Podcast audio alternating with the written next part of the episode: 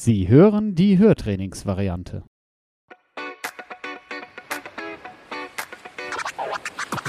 Schnapp dir das Leben bei den Ohren.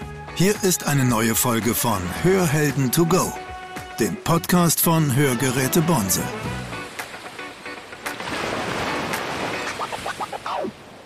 Hallo, mein Name ist Claudia Dreher, Moderatorin bei Hörhelden to go und ich bin heute in Wiesbaden und spreche mit zwei ganz liebe Kolleginnen, mit der Natalie und der Johanna, ihres Zeichens Hörakustikerinnen und auch schwerhörig. Da fängt jetzt schon mein erstes Thema an, das frage ich euch beide mal. Bezeichnet ihr euch als schwerhörige Menschen oder habt, sagt ihr von euch, ich habe eine Schwerhörigkeit oder wie redet ihr über das Thema mit den Ohren und den Hörgeräten? Also ich gehe da ganz offen mit um. Also sehr, sehr schnell auch, wenn ich jemanden kennenlerne, dass ich äh, den darauf hinweise. Äh, es gibt immer Situationen, wo man ähm, nachfragen muss oder eine falsche Antwort gibt oder äh, für Außenstehende vielleicht merkwürdig äh, drüber kommt. Von daher ähm, erwähne ich das eigentlich relativ schnell und sage, ich bin schwerhörig oder ich höre schlecht. Mhm. Wie machst du das? Genauso wie Joanna gerade gesagt hat. Also das ist in den ersten zehn Sätzen, und das ist, glaube ich, schon zu hoch gegriffen, dass man, wenn man jemanden neu kennenlernt, dann auch sagt, hier, ähm, ich höre nicht so gut, falls ich mal nicht reagiere, nimm es mir bitte nicht krumm dann einfach entweder nochmal antippen oder einfach lauter sagen, hängt damit zusammen, dass nicht immer alles aus allen Richtungen ankommt. Und dann ist es auch gar kein Problem. Also äh, meistens entwickelt sich da dann auch so, so ein erster Plausch, wenn man jemanden nicht kennt, die dann sagen, ach, und ähm, ja, meine Oma oder mein Opa oder noch gar nichts damit zu tun hatten und man kommt dann dadurch auch erstmal ins Gespräch, dass die sich für einen interessieren. Also dass es jetzt erstmal negativ ankommt, habe ich noch nicht erlebt. Es wird eigentlich als sehr positiv aufgefasst.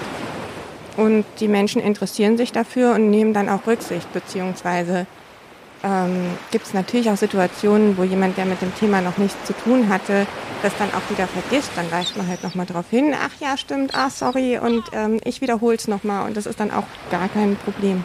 Das hört sich so nach so einer Leichtigkeit an.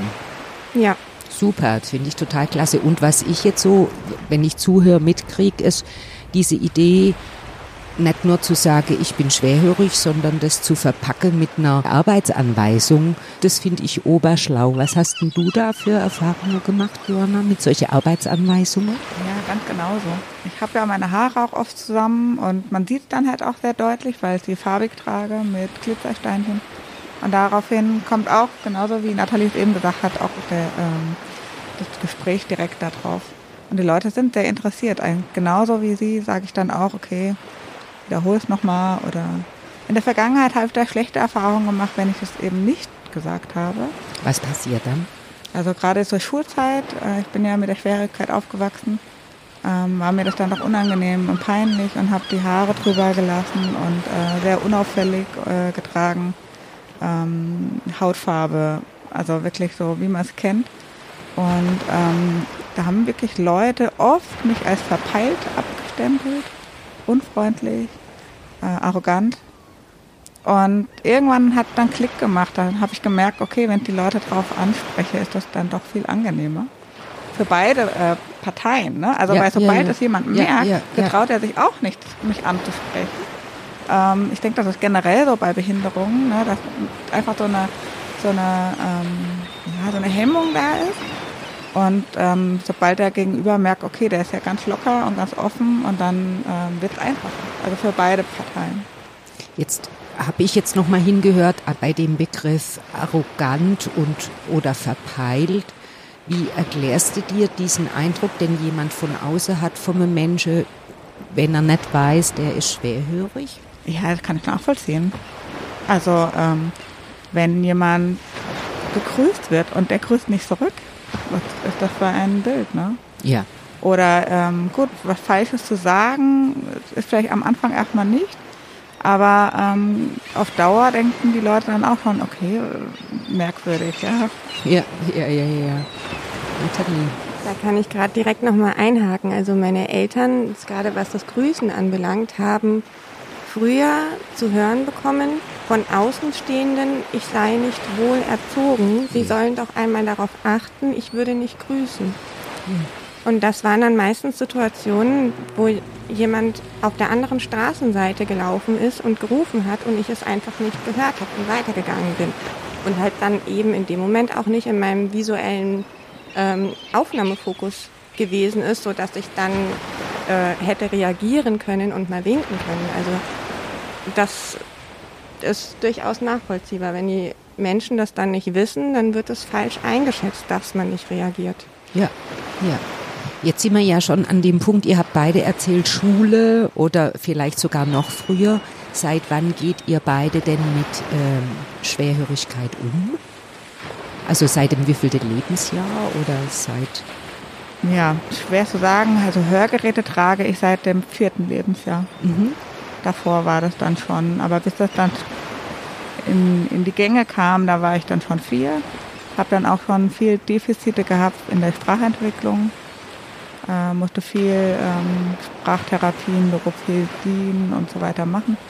Ähm, hatte aber das Glück, dass ich äh, viel Unterstützung hatte durch ähm, ambulante Betreuung von schwerhörigen Schulen, dass ich in eine Regelschule gehen konnte. Das war in den 80er Jahren nicht selbstverständlich, ähm, sodass ich ganz normal ähm, meinen Schulabschluss machen konnte mit Abitur. Nathalie, wie war das bei dir? Also meine Hörgeräte bekommen habe ich kurz vor der Einschulung. Mhm. Ähm, da kam dann auch alles so ins Rollen. Es gibt ja dieses Vorstellungs- oder Einstellungsgespräch, ich weiß jetzt nicht, wie man es Mhm. genau nennt, bevor man in die Grundschule kommt. Mhm. Diese Voruntersuchung. Diese, Richtig. Mhm. Und dabei ist dann aufgefallen, irgendwas stimmt nicht. Ähm, dass, es, dass ich nicht richtig reagiert habe, die Sprache nicht immer ganz deutlich war. Und dann sind die Untersuchungen losgegangen. Irgendwann vorher hat die Hörschädigung stattgefunden. Es ist nicht so direkt auf einen Zeitpunkt ähm, festzumachen. Meine Eltern sagen, es gab irgendwann mal den Punkt, da bin ich ruhiger geworden. Ich hätte vorher immer ganz viel erzählt und wäre aufmerksam gewesen und irgendwann bin ich einfach ruhiger geworden und war mehr für mich. Scheinbar, weil ich auch von außen nicht mehr so viel mitbekommen habe. Und ja, die, ähm, bevor ich eingeschult wurde, hatte ich dann die erste Hörgeräteversorgung. Also das ging dann relativ schnell. Das von dem Punkt, an dem die ganzen Untersuchungen losgingen, bis ich dann die Hörgeräte hatte, denn das sollte ja natürlich auch noch vor dem Schulbeginn alles fertig sein. Also ihr wart auf einer Regelschule mit Unterstützung Ja, und aus Bad Camberg. aus Bad Camberg, ja. Diese Unterstützung, das sind dann Damen und Herren, die in die Familie kommen und In die Familie, in die Schule. Ähm, die, die Lehrer, also war wahrscheinlich bei Joanna ähnlich. Meine Lehrer hatten noch überhaupt gar keinen Kontakt zu einem Kind mit einer Hörbeeinträchtigung. und waren aber allesamt die komplette Schulzeit über sehr aufgeschlossen. Also jetzt nicht nur in der Grundschule, auch in der weiterführenden Schule später, die dann auch versucht haben, die Tipps und Tricks umzusetzen. Was sehr wichtig war, war auch in der Grundschule das Gespräch mit den Mitschülern. Also dass die auch direkt darauf hingewiesen worden sind, ähm, dass ich eben eine Hörminderung habe, dass das überhaupt nichts Schlimmes ist, was das denn, ich hatte zu dem Zeitpunkt beige Geräte, weil sie halt eben nicht in Farbe waren, aber ich hatte die kunterbunte Ohrstücke. Und ähm, da wurde erstmal erklärt, was das denn eigentlich ist, was ich da an meinen Ohren trage, dass es sein kann, dass ich halt nicht äh, direkt reagiere. Und dann kam auch von den Schülern direkt auch in der Grundschule immer die Unterstützung, gleich die Frage, hast du es verstanden, soll ich es dir nochmal sagen? oh, Ähm, süß. Zu Beginn der Grundschulzeit war es auch so, dass ich im Neubau war. Da war alles wunderbar, auch von der Akustik her. Und irgendwann sind wir dann umgezogen in den Altbau. Da haben wir dann eine Projektwoche draus gemacht, dass wir den Raum akustisch verbessert haben mit Vorhängen und Bildern und allem, was man so machen kann, damit es dann auch für mich wieder in Ordnung war, weil natürlich der Altbau mit der Akustik dann nicht mehr so optimal war, dadurch, dass es einfach auch geheilt hat. Aber spielerisch mit Projektwoche war das super. Toll, hört sich nach einer tolle Schule und auch tolle Betreuungsunterstützung ähm, an. Mhm. Da fällt mir auch gerade noch was dazu ein. Ähm, das war bei uns auch so, dass dann extra in den Klassenraum äh, ein Teppichboden verlegt wurde und die ganzen Lehrer immer am liebsten in diesem Raum äh, unterrichtet haben, weil es auch für die Lehrer und für die anderen Schüler äh, ja, ein Vorteil war, weil einfach jeder, auch Guthörende, ähm, sehr an, äh, angestrengt war. Ja, ja, das weiß man, ne? dass äh, in der Schule die Raumakustik scheinbar auch für die Schulkarriere nicht nur für, für Kinder mit äh, Hörbeeinträchtigung, sondern überhaupt für alle Kinder ausschlaggebend ist. Ja. Und Gott sei Dank leben wir jetzt in einer Zeit, wo das auch architektonisch ähm, mit bedacht wird. Das war ja noch, ich glaube, zu eurer Zeit, obwohl ihr ja beide noch blutjung seid, nicht so. Ne? ähm, ja, jetzt interessiert mich total, wie, also ihr wart dann Schule und das lief alles wunderbar. Wie kam es denn dann zu diesem Match von euch mit der Hörakustik? Ähm, ja. ich wusste einfach nicht, was ich machen soll, tatsächlich. Also mhm. ich wollte eigentlich nur Realabschluss machen, Realschulabschluss machen. Ähm, bin dann doch noch auf die Oberstufe gegangen, einfach so orientierungsmäßig. Und da habe ich aber schon nach der 10. Klasse Praktika gemacht mhm. bei ähm, Hörakustiker. Und ähm, meine Eltern haben immer wieder gesagt, weil ich mich oft nicht verstanden gefühlt habe von meinen Akustikern, ähm, mach das doch selbst, das würde so gut zu dir passen. Und nach der 13. habe ich gedacht, okay, ich bewerbe mich jetzt einfach mal und zack, bumm, dann war es geschehen. Ja, dann äh, gab es keinen Weg zurück mehr und ähm, ich bin auch wirklich froh. Also es hat ähm, sowohl für meine Entwicklung, für meine persönliche Entwicklung, für meine äh, Identität sehr viel gebracht, diese Ausbildung, für mein Selbstbewusstsein ähm, und ähm, einfach auch diese, dieser Austausch mit den äh, Betroffenen ähm, ich merke einfach, dass sie sich auch selber verstanden fühlen und genau das wollte ich ja auch erreichen. Mhm. Ja, also, dass jemand ähm, ja, versteht, wovon er spricht. Du hast den Eindruck, da passiert sowas wie ja. Augenhöhe in, in der Dienstleistung oder im Anpassen von Hörgeräte oder kann ich mir gut vorstellen. Nathalie, wie war denn das bei dir? Ziemlich ähnlich. Also nach der 10. Klasse hatte ich kurzweilig mal überlegt, hm, mache ich die Schule weiter, mache ich nicht weiter. Da kam das erste Mal so der Gedanke auf, warum nicht das Handicap zum Beruf machen. War mir dann immer ziemlich unsicher in der ganzen Sache und habe dann beschlossen, ich mache lieber nochmal die Oberstufe zu Ende. Und vielleicht hatte ich ja dann nach weiteren drei Jahren eine Eingebung, was man beruflich machen könnte. Mhm. Ähm, die Eingebung kam nicht.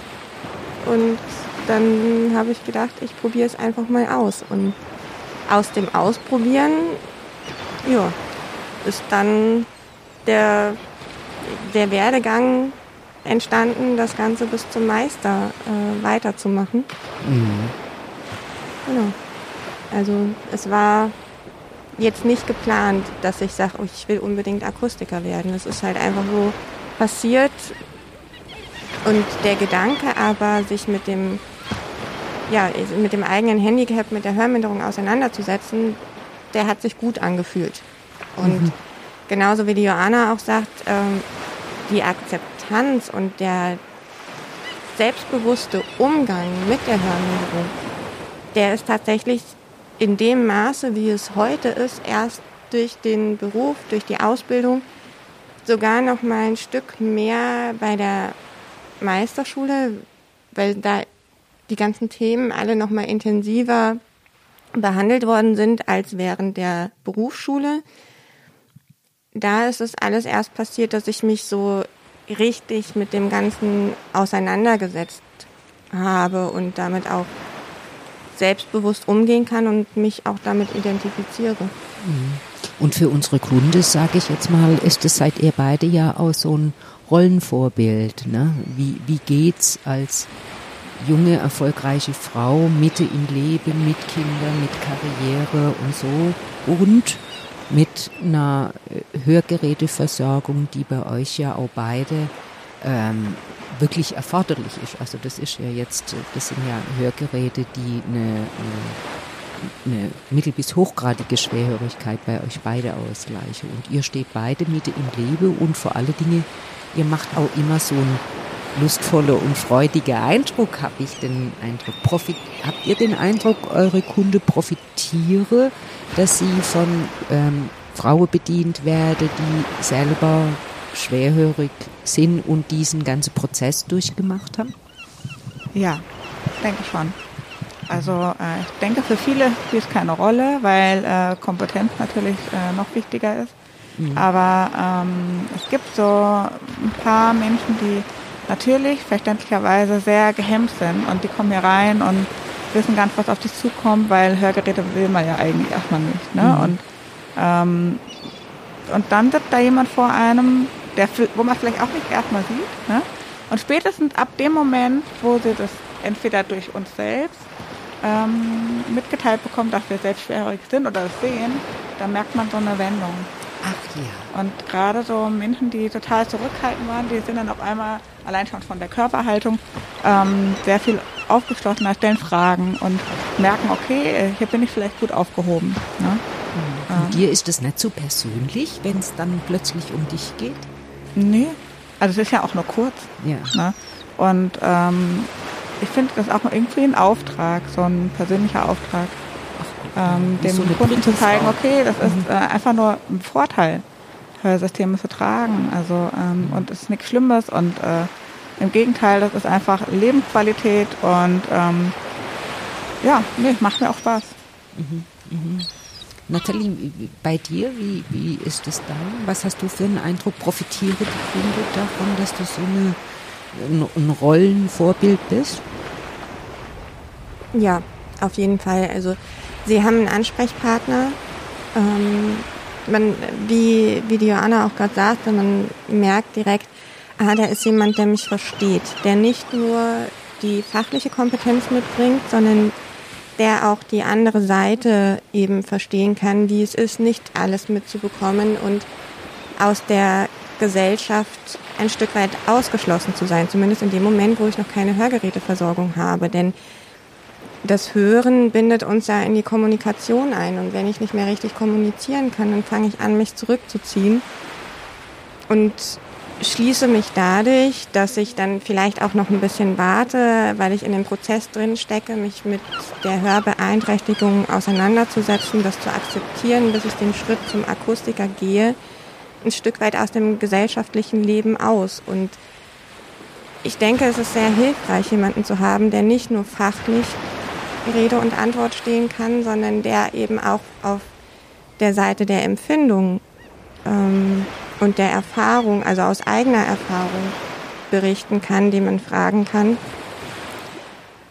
Das ist das eine. Und das andere, ich denke, man kann auch als Akustiker, um jetzt wieder auf das Fachliche zurückzukommen, wenn man selbst betroffen ist, vielleicht auch mal in Anführungsstrichen ein härteres Wort an den Tag legen, wie wichtig es doch ist, die Hörgeräte zu tragen, wenn man selbst in dem Ganzen drinne steckt, als wenn man jetzt als jemand spricht, der in Bezug auf Hörgeräte nur theoretische Erfahrungen hat, aber keine praktischen Erfahrungen durch das Tragen der Geräte.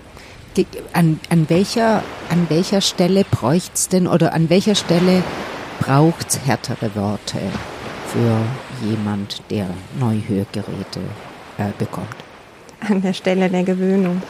Das Tragen der Geräte, wie wichtig es ist, die Geräte von morgens bis abends zu tragen, damit ähm, sich das Gehirn wieder darauf einstellen kann, an diese vielen Informationen, die ja dann mit einem Mal wieder da sind, die man ja erstmal wieder lernen muss zu verarbeiten. Und das, meistens ist es ja so, dass erstmal alles ungewohnt und unnatürlich klingt, denn die, das Hören mit der Hörminderung wurde ja zum Gewohnten.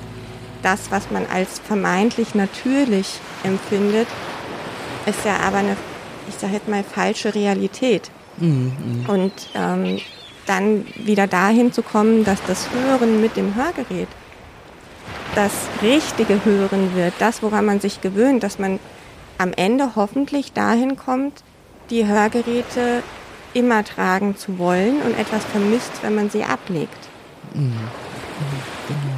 Jetzt gibt es ja also aus meiner Idee von Umgang mit schwerhörigen Menschen immer diese gleiche diesen gleichen Ansatz. Es ist schwierig, wenn, wenn viele Menschen um mich rum sind. Ich verstehe in geräuschvoller Situation nicht. Ähm, was empfehlt ihr da eure Kunde und vor allen Dingen, wie geht ihr denn persönlich eigentlich mit schwierigen Hörsituationen um? Also ich kann zum Beispiel zu den schwierigen Hörsituationen aus meinem persönlichen äh, Umgang sagen, dass ich die Menschen drumherum auch wieder darauf hinweise, dass sie bitte einfach mich angucken, wenn sie mit mir sprechen, dass sie etwas lauter, vielleicht auch gerade wenn man auf einer Party ist oder so und drumherum Musik und andere Geräusche sind, dass sie dann etwas lauter mit mir sprechen, wie gesagt, mich angucken. Ähm, oder dass man dann vielleicht auch gerade mal aus dem Mittelpunkt dieses Geschehens einfach einen Schritt rausgeht, um leichter kommunizieren zu können. Mhm.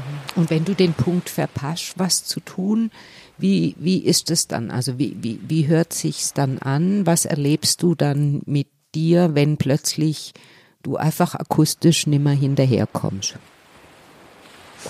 Pure Anstrengung und Überforderung. Mhm. Also bis hin zu, ich ziehe mich jetzt aus der Situation zurück. Ja, ja, ja. Was dann normal ist und wahrscheinlich auch körperschlau, sag ich jetzt mal. Ne? Das, das erspart einem vieles andere, denke ich mal. Wie ist denn das bei dir, Johanna? Ja, genauso. Also zum, äh, zu der ersten Frage habe ich auch noch was zu sagen. Oh. Ähm, äh, zum einen natürlich die, die äh, das Umfeld äh, informieren, das finde ich immer das A und O. Mhm. Aber auch ähm, einfordern. Also zum Beispiel, ähm, man möchte mit Freunden essen gehen.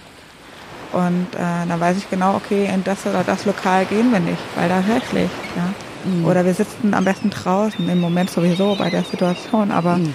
Ähm, auch vom Hören. Also so ein bisschen Hörtaktik anwenden und äh, bewusst einfordern. Da hat eigentlich jemand, der mir nahe steht, immer ähm, Verständnis für. Mhm, mh. ähm, wenn wir irgendwo hingehen, Konzert oder Party, wie auch immer, dass man sich so platziert, dass man vielleicht nicht direkt neben der Box ist. Ähm, das macht man aber, also ich mache das mittlerweile schon unterbewusst, auch wie ich mich setze. Ich habe auch ein gutes Ohr, ein schlechtes Ohr. Äh, ohne groß drüber nachzudenken, setze ich mich auf den Platz, wo ich am besten höre.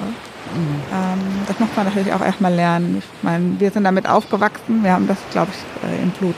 Mhm.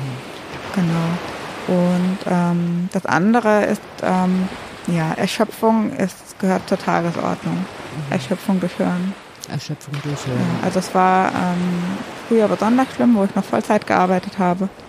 Inzwischen habe ich zwei Kinder, bin nur noch Teilzeit da. Mhm. Ähm, bin natürlich auch noch erschöpft, aber äh, auch durch die Kinder. Aber ähm, wenn man den ganzen Tag hören muss, bewusst hören muss, das strengt sehr an.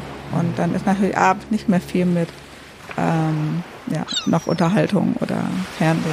Und dann hast du so dein persönliches Werkzeugkistle, sage ich jetzt mal, äh, wo du dann mit Werkzeugen und deiner Erschöpfung umgehst und dich selber da durchmanövrierst. Ja. ja.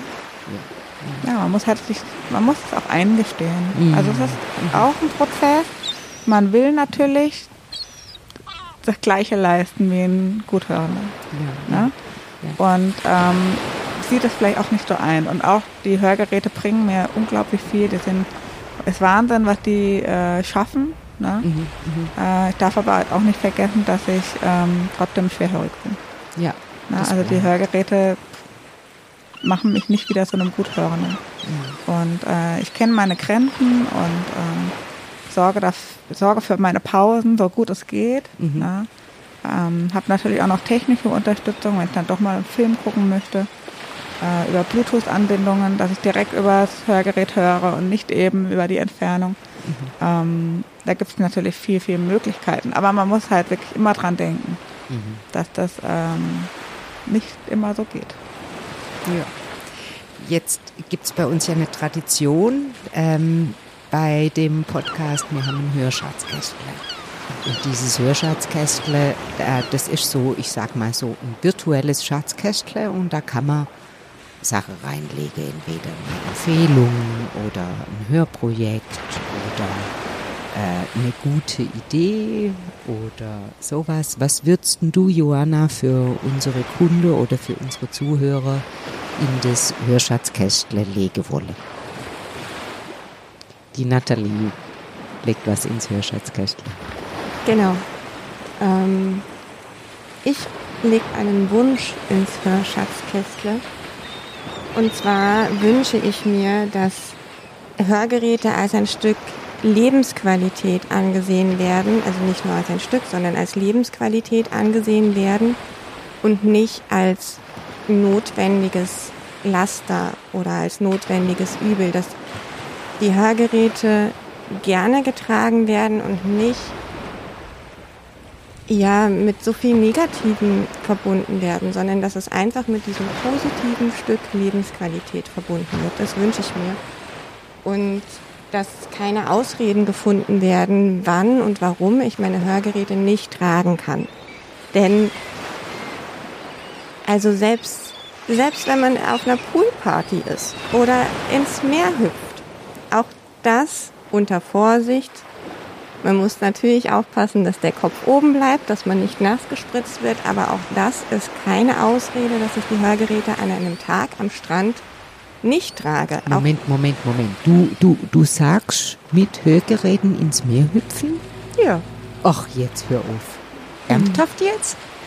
Ja, man muss halt dann einfach bewusst, vielleicht sollte man das nicht bei starkem Wellengang machen, mhm. aber ich sag mal, wenn man ähm, nur mal eine Runde schwimmen möchte, mhm. dabei ist ja beim Brustschwimmen normalerweise der Kopf oben. Mhm. Ähm, da kommt ja dann kein Wasser an die Hörgeräte dran. Und mhm.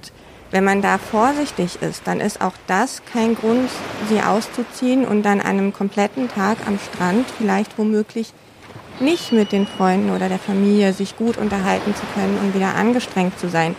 Also wenn man natürlich Angst davor hat, zu sagen, nee, also näher, das ist mir jetzt alles, das ist mir zu Yoga, da kommt dann vielleicht doch mal eine Welle. Völlig verständlich, denn Technik und Wasser verträgt sich ja bekanntlich nicht so gut, mhm. aber trotzdem kann ich sie ja am Strand anziehen, mhm. wenn ich ähm, mit meiner Familie oder meinen Freunden zusammen auf der Decke sitze und mich unterhalte.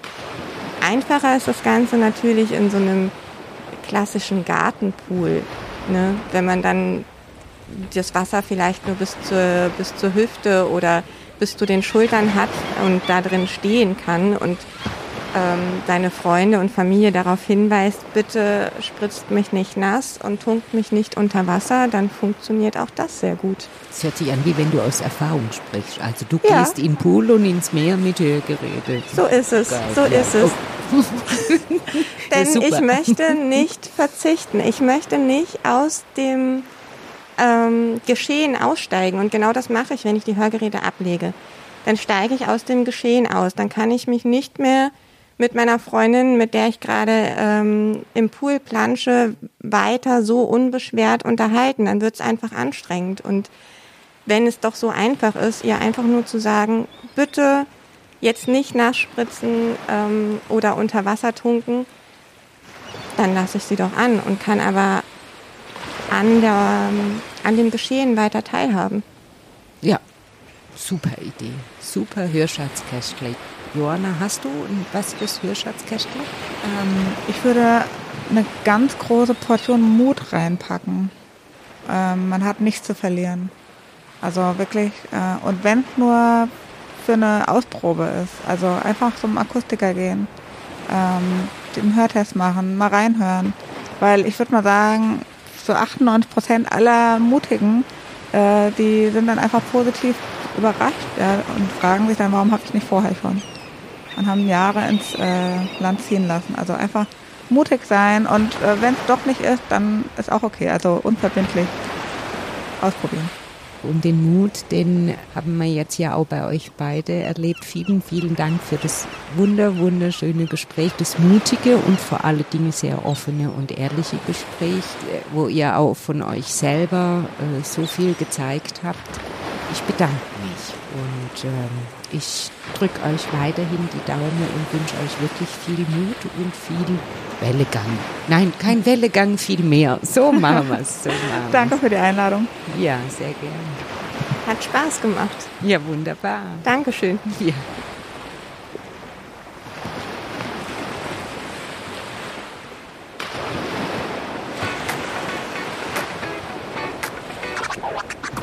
Das war Hörhelden to go, der Podcast von Hörgeräte Bonsel. Sie möchten keine weitere Folge verpassen? Dann abonnieren Sie jetzt unseren Podcast. Weitere Infos gibt es auch auf unserer Webseite www.bonsel.de.